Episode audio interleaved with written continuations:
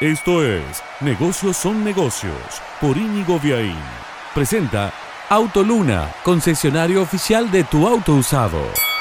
Cuando Mauricio Macri le achaca a Alberto Fernández no haber cumplido ninguna de las dos metas de su dilema cuando dijo que prefería tener 10% más de pobres que 100.000 muertos en Argentina, el expresidente contribuye a una confusión generalizada. A ver, hay 100.000 muertos de coronavirus, eso está clarísimo, pero la pobreza no creció 10%, creció 28%. Seamos claros técnicamente en esto. Si en Argentina había 35% de pobres y hoy hay 45% de pobres, eso no es un aumento de 10%, es un aumento de 10 puntos porcentuales, pero es un aumento del 28,5, casi del 30%. Para aclarar los tantos, es decir, Alberto Fernández no solo no pudo evitar que la pobreza creciera no 10%, 28% o 10 puntos porcentuales, sino que tampoco pudo evitar que finalmente Argentina llegara a los 100.000 muertos por COVID.